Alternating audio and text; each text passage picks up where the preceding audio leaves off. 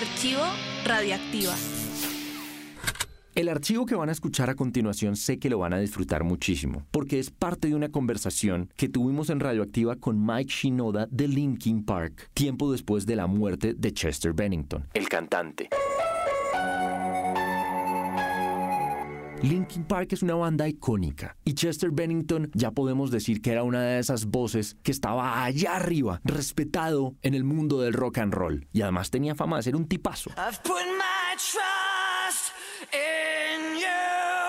Pero también podemos decir que era la columna vertebral detrás de todo lo que transmite, transmitía realmente Linkin Park. Entonces en esta conversación, Mike Shinoda nos explica cómo es escribir música después de la muerte de Chester Bennington.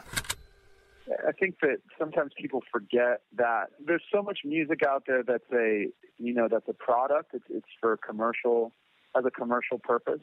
But that's not what, that's not the only way music gets created. You know, um, for me, I, I've always been an artist first and foremost, and and whether or not a song is like you know can go on the radio or a song can go in a movie, like that's to me that's extra, right? If it if it can if it can do those things and it has a has some kind of value in those ways, that's that's a plus. But the but the primary focus of like making a song for me is usually the art of it and and so with this record, you know, it was certainly much more of a diary and much more of a of a statement about where you know where I was, what I was doing, almost like you know if you know what a, like a like a time capsule is.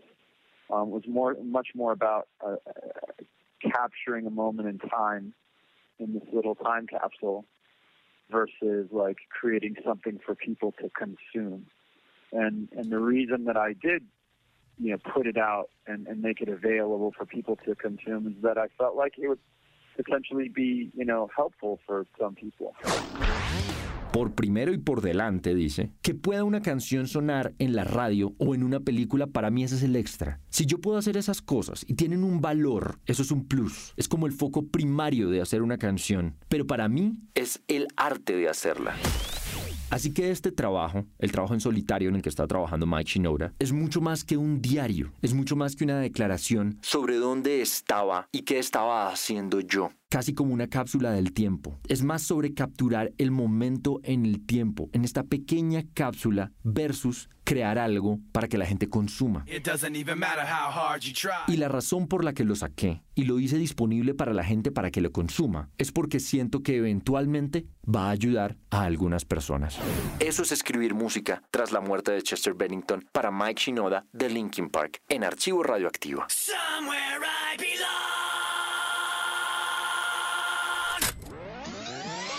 Archivo Radioactiva.